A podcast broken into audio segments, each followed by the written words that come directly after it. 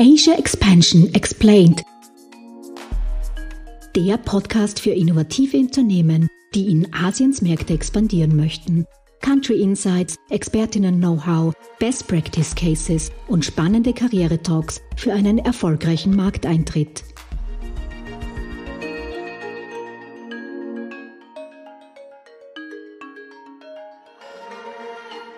Hallo und herzlich willkommen zurück bei Asia Expansion Explained, der Podcast für österreichische Startups, die in asiatische Märkte internationalisieren möchten.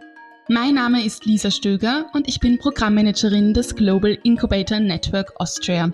Und gemeinsam mit meinem Podcast-Co-Host Fabian Gems, Geschäftsführer von Gem Solutions, tauchen wir ein in die Gin-Zielregionen und geben euch wichtige Tipps und spannende Insights für eure Expansionsstrategie.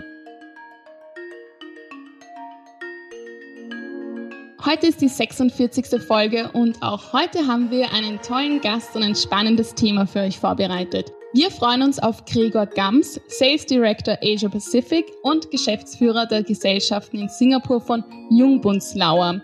Jungbunzlauer gilt als Hidden Champion und ist ein europäisches Unternehmen mit Hauptsitz in der Schweiz, das sich auf die Herstellung von Zusatzstoffen für diverse Industrien, wie zum Beispiel Nahrungs- und Getränkeindustrie, auf Basis von Fermentation fokussiert. Und welches Thema wir heute für Gregor vorbereitet haben, das verrät euch Fabian. Ja, danke Lisa. Mit Gregor sprechen wir heute über Leadership and Recruitment und wir sind gespannt auf seine Tipps für ein erfolgreiches Teammanagement. Als Geschäftsführer hat sich Gregor ein starkes und vor allem internationales Team aufgebaut und welches Erfolgsrezept er verfolgt, das verrät er uns heute. Gregor hat nämlich schon in vielen verschiedenen Teams in Singapur gearbeitet, da er seit 2010 schon in Singapur lebt. Ursprünglich kam er als Expert für ein französisches Unternehmen dorthin, für das er zuvor schon mehrere Jahre in Europa gearbeitet hat. Dort war er für den Aufbau und Ausbau von lokalen Vertriebsorganisationen mit Dependancen in den übrigen südostasiatischen Nachbarländern zuständig. 2012 wechselte er zu Jungbunzlau Singapur, wo er für den Ausbau der Regionen in Singapur, Indien und Japan zuständig ist und sich mit dem Umbau des Distributorennetzwerks und neuen Go-to-Market-Strategien beschäftigt. Alles in allem hat Gregor schon viel Erfahrung gesammelt und wir freuen uns mit ihm heute einen Blick in die Geschäfts- und Arbeitswelt in Singapur zu werfen. Hallo Gregor und herzlich willkommen bei uns im Podcast. Wir freuen uns, dass du heute mit dabei bist. Und bevor wir in das Thema reinstarten, kannst du dich unseren Zuhörerinnen und Zuhörern kurz vorstellen? Sehr gerne. Äh, hallo Lisa, hallo Fabian. Danke für die Einladung. Ich freue mich, äh, dabei zu sein und für den Zuhörern ein paar hilfreiche Tipps zu geben für das eventuelle Abenteuer Singapur. Ich selbst bin vor knapp über zehn Jahren, Mitte 2010 nach Singapur gekommen, damals für eine äh, französische Firma und habe hier angefangen, das Büro in Singapur und Niederlassungen in den angrenzenden Ländern aufzubauen. Mir hat es in Singapur gut gefallen und es war relativ bald klar, dass äh, ich für die Firma, für die ich hierher gekommen bin, nicht allzu lange hier bleiben würde, äh, weil sich organisatorisch einiges geändert hat und habe mich deshalb umgesehen und habe dann äh, Jungbunzlauer gefunden, die zufällig gerade auf der Suche nach einem Verantwortlichen für die Region waren. Äh, es hat nichts dazu beigetragen, dass ich gebürtiger Österreicher bin und Jungbunzlauer ein in Österreich bekanntes Unternehmen ist. Das war dann eher zufällig, aber es hat einfach gepasst. Und so sind wir hier in Singapur auch mit der Familie hängen geblieben und äh, haben bisher eigentlich äh, kein Jahr und keinen Tag bereut, fühlen uns nach wie vor äh, sehr wohl hier. Und nach über zehn Jahren haben wir natürlich den Kontakt nach Europa nicht verloren. Aber in manchen Dingen sehen wir manchmal schon, dass wir doch etwas den Anschluss verloren haben, manchmal, wenn man sieht, wie, wie in Europa sich die Dinge bewegen. Mhm. Super. Vielen Dank, Gregor, für deine, für deine kurze Vorstellung. Vielleicht tauchen wir gleich ein bisschen in das Thema ab, äh, Recruiting und Leadership, äh, wo du ja die letzten elf Jahre gerade in der Region sehr viel Erfahrung sammeln durftest, schon vorher natürlich hattest, aber gerade mit dem Asienbezug sehr viel natürlich auch jetzt erlebt hast. Aus deiner Erfahrung raus, was sind so die ersten Schritte nach einer Gründung einer Niederlassung, die man beachten soll? Vor allem, wenn es dann darum geht, eine erste Person einzustellen. Macht es jetzt einen Unterschied, ob man jetzt einen Local Hire sucht oder einen Expat? Also was sind da so deine, deine Erfahrungen äh, aus den letzten zehn Jahren Singapur und Asien generell als größere Region? Ich würde sagen, das hängt sehr stark natürlich äh, ab von dem Setup, äh, das man hier plant und die Ausrichtung und den Fokus. Was soll die Niederlassung, was soll die Gesellschaft hier in Singapur übernehmen? Und dementsprechend, denke ich, muss man abwägen, welche Personalentscheidungen man hier trifft. Die erste oder die ersten Personen sind natürlich immer wichtig und grundsätzlich aus der Erfahrung heraus, nicht nur aus den eigenen, sondern auch das, was ich äh, woanders sehe, ist es wichtig, dass man entweder die Nummer eins oder die Nummer zwei in einer Organisation quasi als Brückenkopf oder als Übersetzer äh, hier hat, der aus der Stammorganisation kommt. Mhm. Äh, der einfach die Organisation schon kennt, der die Kultur kennt der die dann aber eben auch vermitteln kann und somit ein Bindeglied auch darstellt. Denn wenn man es zu autonom hier sich entwickeln lässt, dann äh, kann das eben dazu führen, dass das eigene Blüten treibt, die dann möglicherweise nicht unbedingt zugute der Zusammenarbeit sind. Also das sollte man immer bedenken. Mhm. Jetzt die reine Rekrutierung ist natürlich ein anderes Thema und auch einen Expert hierher zu schicken. Ich denke, der David äh, Bachmann hat im ersten Podcast äh, schon dazu ein bisschen gesprochen. Hängt natürlich davon ab, auch dann die entsprechenden Arbeits- und Aufenthaltsgenehmigungen hier zu bekommen. Und das muss man auch bedenken. Expats hier einzustellen, ist in der momentanen Situation vielleicht nicht ganz so einfach, wie es noch vor ein paar Jahren war. Das ist bedingt durch die Corona-Situation, dass man natürlich äh, hier versucht, die Lokalen, die Singapur in Beschäftigung zu bekommen. Und da muss man dann entsprechend die Wege finden, wie man dann seine Personen, die man aus der Organisation hierher vermitteln möchte, eben auch reinbekommt. Mhm. Super, super spannende Punkte, die du schon angesprochen hast. Du bist ja dieser Brückenkopf bei Jungwunslauer, wenn ich das jetzt richtig verstanden habe. Und dass das Blüten treiben kann. Kannst du so ein paar Beispiele geben von anderen Unternehmen, wo das vielleicht nicht so funktioniert hat oder etwas, wo du sagst, okay, darauf muss man aufpassen oder etwas, wo du selbst darauf gekommen bist, wo du gesagt hast, okay, jetzt habe ich dann weitere Personen eingestellt für unser Team in Singapur und auch für Asien. Was waren da so die, die Sachen, wo du dachtest, na hoppla, das ist ja ganz anders wie das, was ich eigentlich aus meiner ja, westlichen Sichtweise da verstanden hätte, wie das transportiert werden hätte sollen. Ja, aus, aus Jungenslauer Sicht ein ganz konkretes Beispiel. Bevor ich dazu gestoßen bin, ist die Organisation für einige Jahre von einem lokalen Kollegen geführt worden. Es gab ursprünglich mal für den Aufbau der Gesellschaften, Jungenslauer ist schon sehr lange äh, hier vertreten, einen Expat. Der hat dann einen Nachfolger, einen lokalen eingearbeitet, der das dann übernommen hat. Und irgendwann hat sich diese ja, Arbeitsweise, Herangehensweise an den Markt mehr und mehr verselbstständigt und die Kommunikation und damit das Alignment mit der Muttergesellschaft oder mit den Mitverantwortlichen ist immer schwieriger geworden und es ist ein bisschen abgedriftet.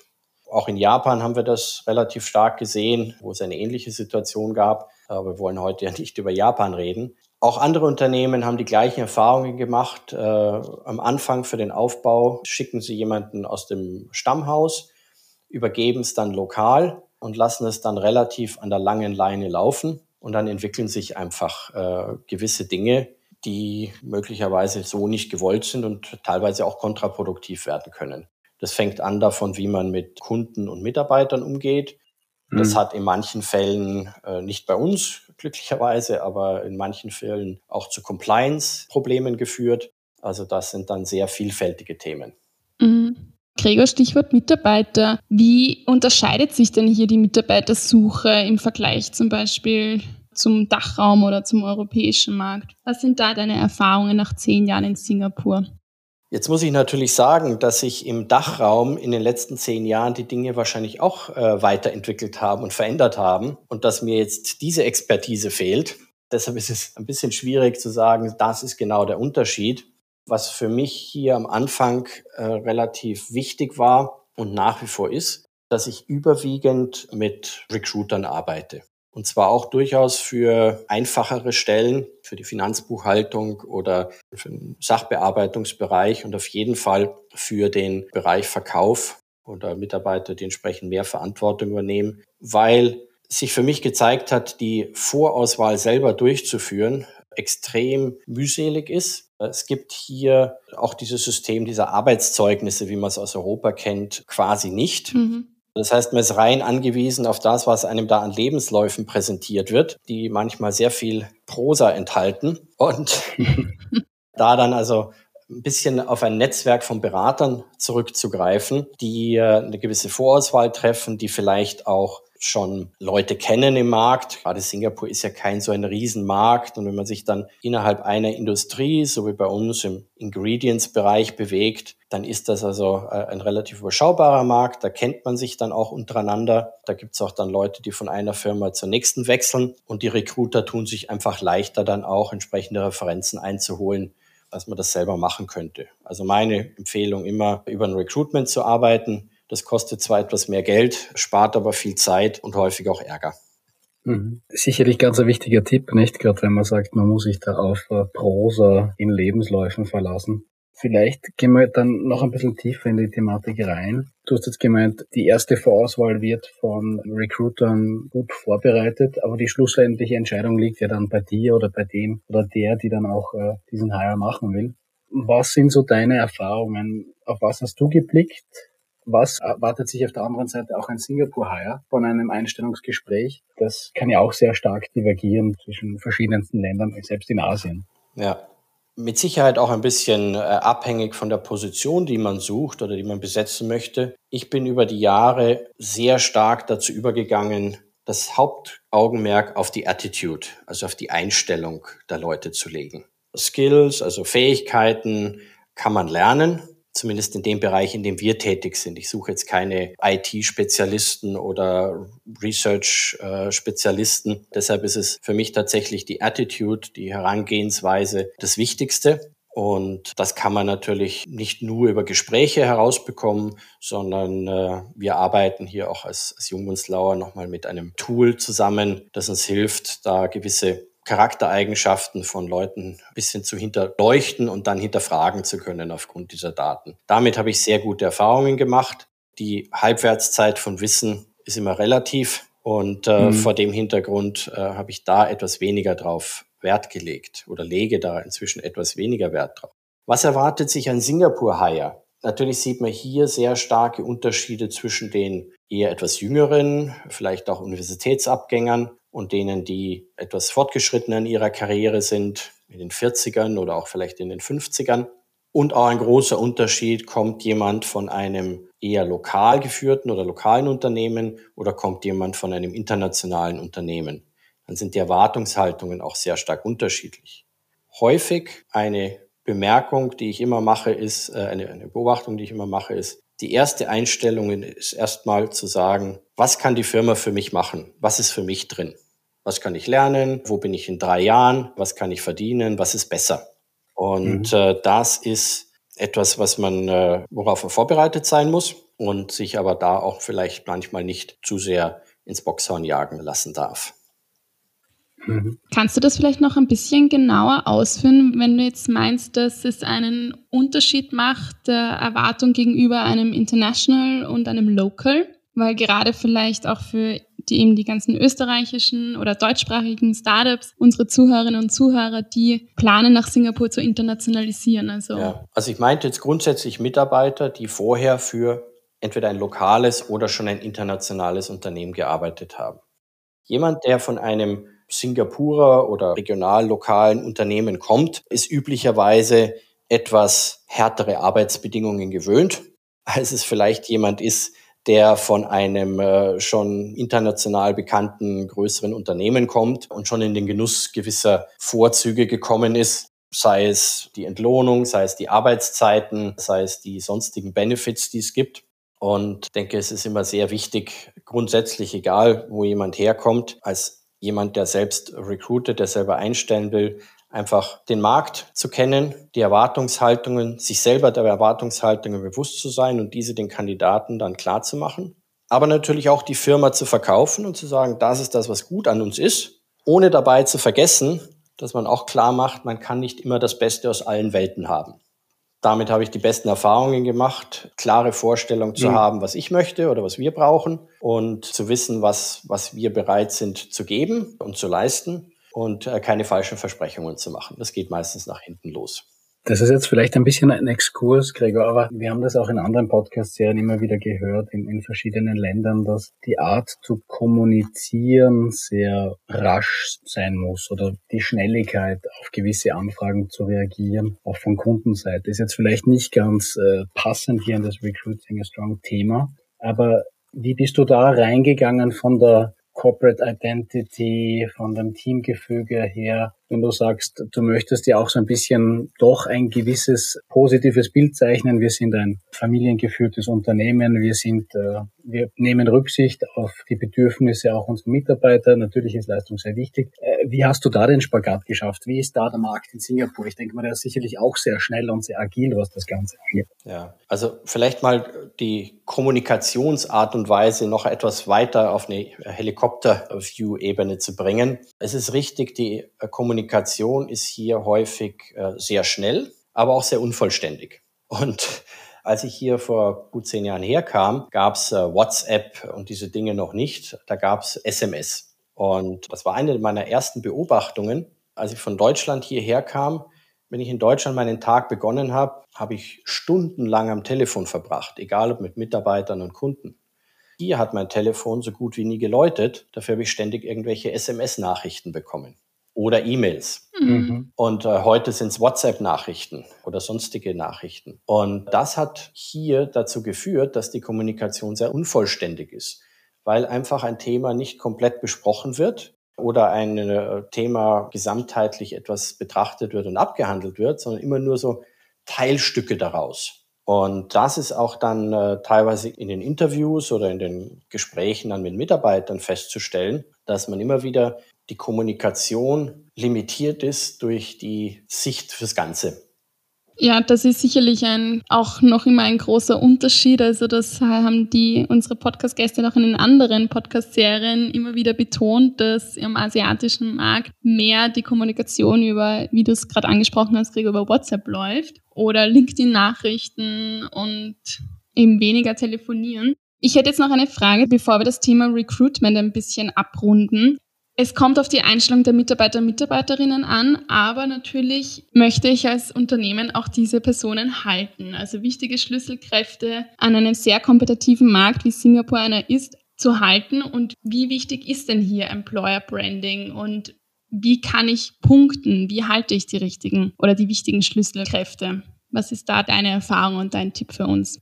Da jetzt der Tipp aus der Sicht eines eher kleineren und eher unbekannteren Unternehmens gesprochen. Denn mit Sicherheit ist LinkedIn und Google immer ein attraktiver Arbeitgeber oder zumindest wird es als solcher angesehen. Und dieses Branding, im Endeffekt muss man sich's aufbauen. Da gibt es verschiedenste Möglichkeiten. Man kann es teilweise natürlich schon damit beginnen aufzubauen, indem man mit den richtigen Consultants zusammenarbeitet, die wiederum die Leute ansprechen und dabei schon die Firma verkaufen.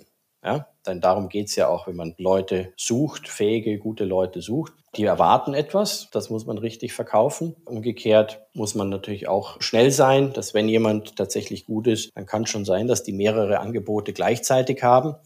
Um sie zu halten, da gibt's kein Patentrezept. Die Wechselwilligkeit ist in Asien äh, sicher noch etwas höher, als sie in anderen Teilen der Welt ist. Äh, weil auch dieses Thema Sicherheitsdenken, gerade auch bei den jüngeren Arbeitnehmern, gar nicht so ein Thema ist. Zum einen hat Singapur quasi Vollbeschäftigung, das heißt, die wissen, die, find, die finden immer irgendwo einen Job. Und zum anderen gibt es auch einfach sehr viele Unternehmen, die durchaus bereit sind, solche Jobhopper, die alle zwei Jahre oder maximal drei Jahre den Job wechseln, äh, auch immer wieder aufzunehmen. Das heißt, es macht es äh, den Leuten leicht. Man muss natürlich ein, ein wettbewerbsfähiges äh, Paket anbieten. Aber wenn jemand äh, wegen fünf Prozent mehr Gehalt woanders hingeht, dann würde er es wahrscheinlich auch ohnehin tun, einfach nur um wieder was Neues zu erleben oder neue Erfahrungen sammeln zu können. Meine Grundeinstellung zum Thema Mitarbeiter halten ist, dass ich sage, Mitarbeiter, das, das betrifft mich natürlich genauso, suchen sich Firmen aus, aber sie, sie verlassen ihre Vorgesetzten. Und das kann man auch gerne umdrehen, indem man sagt, wenn man ein gutes Führungsteam hat oder ein, ein guter Vorgesetzter ist, dann bleiben die Leute auch gerne bei einem. Das muss halt dann passen. Mhm. Natürlich muss das Kompensationspaket stimmen, das ist ganz klar. Aber ich denke, es liegt sehr viel einfach an der Art, wie man das Unternehmen leitet, wie man das Unternehmen führt, um dann auch eine Stabilität äh, in den Mitarbeiterstamm zu kriegen. Hm, ich glaube, das war ein super Übergang, also sogenannte Bridge, würde man sagen, in der, in der Moderation zu unserem nächsten Kapitel Leadership und Management. Vielleicht schälen wir das auch noch ein bisschen auseinander, zwiebelartig. Gleich mit der ersten Frage aus deiner Erfahrung raus. Wie führe ich in Singapur richtig sinnvoll und wie führt man nicht? Stichwort Festland China beispielsweise Gesichtsverlust. Wie ist das in Singapur und Du hast ja auch teils diverse internationale bzw. lokale Teams. Was sind so deine drei, vier, fünf äh, Cent an Weisheit, die du uns mitteilen kannst? Auch da muss man natürlich sehen, wie ist die Struktur der Mitarbeiter. Und wenn man die, den Luxus hat, so wie ich es hatte, sich das von Grund auf neu aufzubauen, dann äh, hat man natürlich äh, mehr Vorteile, als wenn man ein bestehendes, größeres Team übernimmt und dann möglicherweise eine neue Struktur hineinbringen muss. Was man nie vergessen sollte, ist, äh, dass Singapur, auch wenn es auf den ersten Blick sehr westlich ist, und es einem erscheint, als hätten die Menschen hier ein gutes Verständnis von den westlichen Gedankenwelten. Es ist, wenn man dann an der Oberfläche kratzt, doch recht traditionell und recht asiatisch. Und das spielt eine große Rolle in diesem ganzen Thema Respekt und damit aber auch in dem Thema Hierarchie. Also es wird in gewisser Weise auch von einem Vorgesetzten erwartet, dass man ihm Respekt entgegenbringt, dass er aber auch klare Ansagen macht. Im Umkehrschluss wird Kritik nur selten sehr direkt geäußert was natürlich auch schon grundsätzlich an den anderen Herangehensweisen liegt. Und das macht dann manchmal dieses sehr kollegiale Führen oder äh, fast schon freundschaftliche Führen, gerade am Anfang äh, einer Organisationsentwicklung, ein bisschen kritisch. Also man sollte nicht jetzt zu alten patriarchalischen Strukturen äh, zurückgehen, aber muss schon ein bisschen aufpassen, diese entsprechenden Respekt- und Hierarchiestufen äh, nicht zu stark einzureißen. Ganz klar das Thema Gesichtsverlust oder jemanden bloßstellen, das ist katastrophal. Nicht nur in China, sondern hier auch. Aber sowas ist auch heutzutage, denke ich, im deutschsprachigen Raum nicht mehr, nicht mehr akzeptabel. Es ist mhm. durchaus in Ordnung, dann, äh, denke ich, den Menschen mal den Spiegel ein bisschen vorzuhalten und zu sagen, ihr beschwert euch vielleicht darüber, wie ihr behandelt werdet, aber schaut auch doch im gleichen Zug mal an, wie ihr andere behandelt. Vielleicht eure Untergebenen mhm. oder eure Geschäftspartner in anderen Ländern, äh, über die man vermeintlich vielleicht als Singapur so ein bisschen hinunterblickt. Also über dieses feine Spielen mit den diversen Rollen und Vorurteilen kann man schon ganz gut auch dann herausarbeiten, wie sich Kollegen, Mitarbeiter auch in ein Gefüge einer europäischen Organisation da richtig platzieren können. Mhm. Du hast gemeint, man darf den Spiegel auch ruhig mal hochhalten. Aber wie offen oder direkt darf man dann tatsächlich sein? Also gerade wenn ich als österreichisches Startup jetzt zum Beispiel nach Singapur komme und jetzt als Europäer neu in Singapur bin und eben diese ganzen Business-Rituale und die Business-Kultur nicht so gut kenne, wie direkt darf man das dann trotzdem ansprechen? Intern äh, im eigenen Unternehmen mit Sicherheit direkter, als es extern mit Kunden tun würde. Ich darf hier vielleicht äh, verweisen auf eine ganz interessante kurze Zusammenfassung, die äh, in der Ausgabe von Impulse, Impulse ist so dieses Magazin in der deutschsprachigen Community hier in Singapur, das es äh, von der anderen, anderen Perspektive betrachtet hat und gesagt, Your Culture, My Culture wie empfindet ein äh, Südostasiate den Umgang mit Deutschen? In dem Fall ist es eben auf Deutsche bezogen. Die Österreicher mhm. sind nicht ganz so weit davon entfernt, auch wenn wir natürlich nicht genau äh, aus dem gleichen Holz sind, aber zumindest näher dran als an den Singapurern. Und eine der ersten Aussagen ist hier, sei nicht überrascht, wenn äh, irgendwelche Meetings ohne große Einführungen, äh, Vorgeplänkel beginnen, sondern gleich in medias res gehen. Und vor allem kommen die Meetings immer gut vorbereitet mit allen möglichen Daten und Fakten, die notwendig sind für deine Besprechung. Und sei vorbereitet darauf, dass du ohne viel Smalltalk äh, und diplomatisches äh, Geplänkel auch sehr schnell sehr direkte Fragen gestellt bekommst. Fakten zuerst und dann kommt irgendwann die Beziehung und dann entwickelt sich auch eventuell das mehr Persönliche. Und es trifft es nämlich sehr schön, weil in Asien ist es im Prinzip genau umgekehrt. Man beginnt erstmal die Beziehungen zu entwickeln und das alles aufzubauen und erst später wird man dann offener und direkter. Wenn man sich dieser mhm. Sache bewusst ist und es aber dann auch den lokalen äh, oder regionalen Kolleginnen und Kollegen erklärt, dann haben die schon mal dafür ein bisschen ein Verständnis, können es auch anders einordnen und dann kann man natürlich auch etwas direkter sein. Aber Kritik mhm. kommt äh, ganz, ganz selten direkt oder andere Ideen kommt meistens schon gar nicht in einer, in, in einer Gruppe, sondern bestenfalls im Nachhinein im 1 zu 1 Gespräch oder wenn sich dann andere Mitarbeiter untereinander unterhalten. Da muss man sehr hellhörig sein, denn nur weil man selber direkt ist, heißt es noch lange nicht, dass man direktes Feedback bekommt. Und mhm. auch hier spielt einfach wieder rein dieses internationale Exposure, die, diese Auseinandersetzung und das Verstehen des westlichen Gedankenraums, das nimmt man hier an, weil sich die Leute hier sehr stark äh, westlich orientieren und verhalten. Aber sie sind so häufig gar nicht so. Das ist so ein bisschen eine, eine Falle, in die man tapsen kann, wenn man zu direkt ist. Hm, super, super spannende Punkte, die du da anführst. Um auf das zurückzukommen, was du vorher kurz angesprochen hast bezüglich Kommunikation sehr knapp in Textformat, hätte ich eine darauf fußende Frage. Generell, weil du sagst, da kommen halt nicht alle Informationen an würde mich dann interessieren, wie ist denn dein Blick generell auf Aufgabenverteilung, Projektverantwortung im Team, selbstständiges Arbeiten, fällt mir da das Stichwort ein. Was hast du da gesehen in Singapur? Aus meiner Zeit als China kann ich da natürlich äh, Dutzende Geschichten erzählen, aber wie läuft das in Singapur? Ja, also man darf Selbstständigkeit nicht als gegeben erwarten. Und auch die Selbstständigkeit einzufordern, funktioniert nur, wenn man erstmal ganz klar erklärt, wie man es meint, was man darunter versteht und dann über einen sehr engen Anleitungsprozess gerade die neuen Kollegen, Mitarbeiter daran heranzuführen. Die Sorge, Entscheidungen falsch zu treffen, ist relativ groß und deshalb wird dann manchmal eben nicht entschieden und, und ausgewichen. Also klare Erwartungen setzen, sehr klar sein, was man meint und wie man es meint keine Annahmen treffen, nicht vermuten, das wird schon klar sein oder das werden die schon hinkriegen, sondern klare Targets setzen und verlangen, dass äh, dann auch klare Ergebnisse, klare Antworten kommen, die dann nicht nur Einzelaspekte betrachten, sondern eben auch wieder das Ganze aus dem gesamtheitlichen Thema, aus dem Kontext betrachten. Und so kann man das fordern und fördern, aber es dauert seine Zeit. Mhm. Vielleicht noch eine Präzisionsfrage von meiner Seite.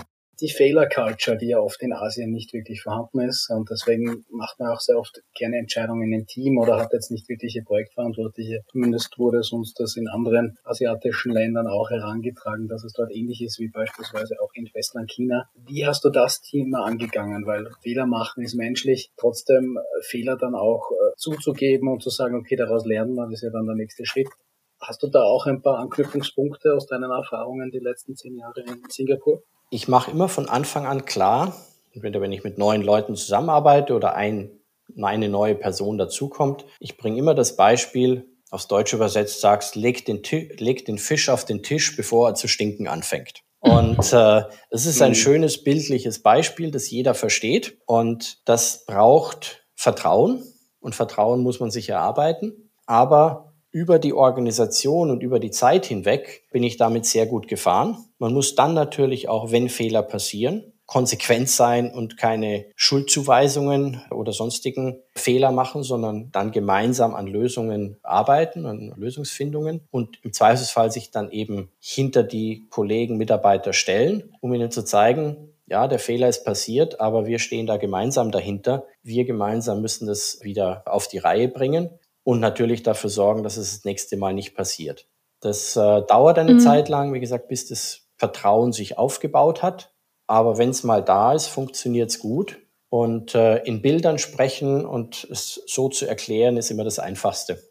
Ich würde hier gerne noch kurz anknüpfen, bevor wir dann zum Abschluss kommen. Jetzt hast du schon, hast ja mehrere Jahre Erfahrung im Leiten, Teamleiten, aber was bedeutet denn auch so Projektverantwortung und wie funktioniert selbstständiges Arbeiten im Team? Also muss man da als Teamleiter dann da auch öfters überprüfen, dahinter sein oder können schon Aufgabenbereiche delegiert werden und wenn das Vertrauen, wie du es vorher auch angesprochen hast, da ist, funktioniert das selbstständige Arbeiten dann in kleineren Teams wieder?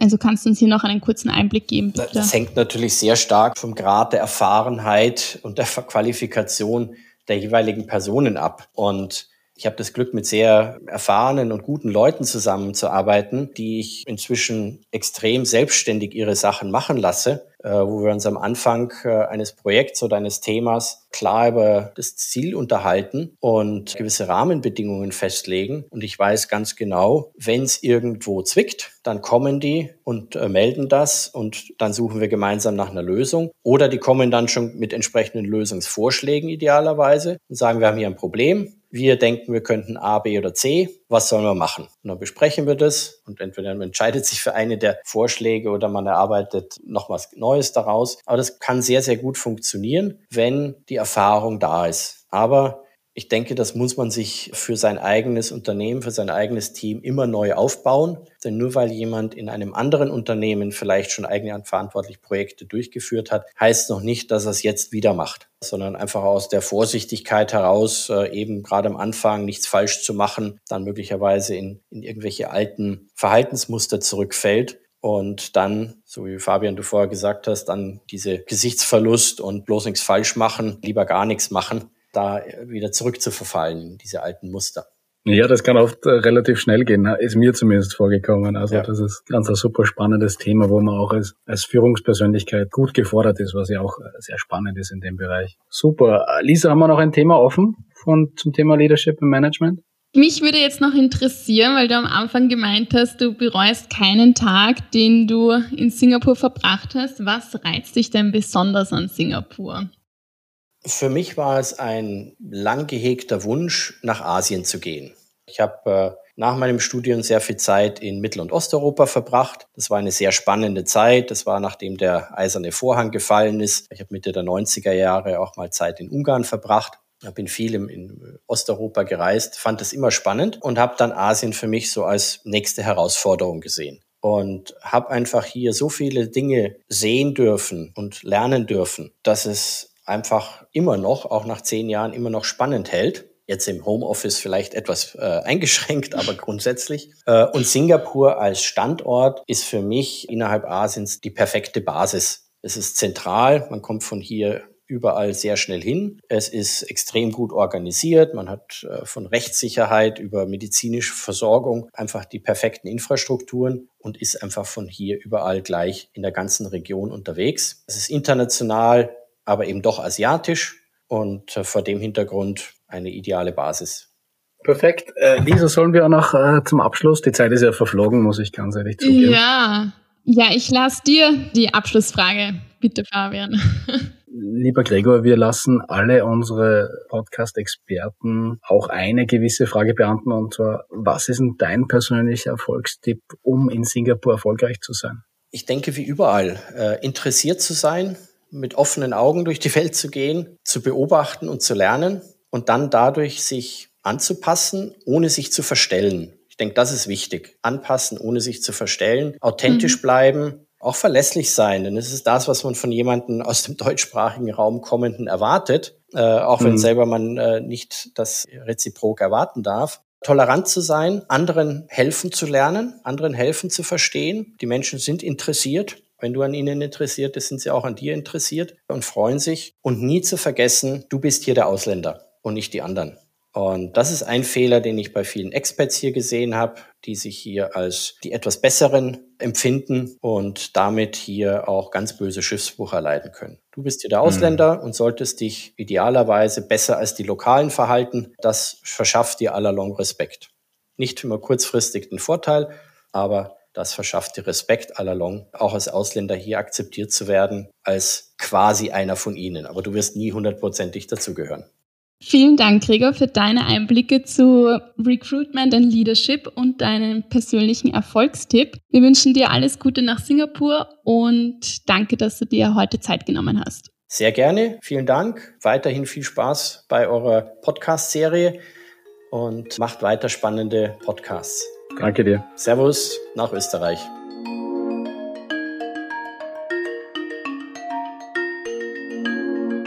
Liebe Zuhörerinnen und Zuhörer, wir sind schon wieder am Ende unserer heutigen Folge angelangt. Wir freuen uns, wenn ihr auch nächste Woche wieder mit dabei seid bei Asia Expansion Explained.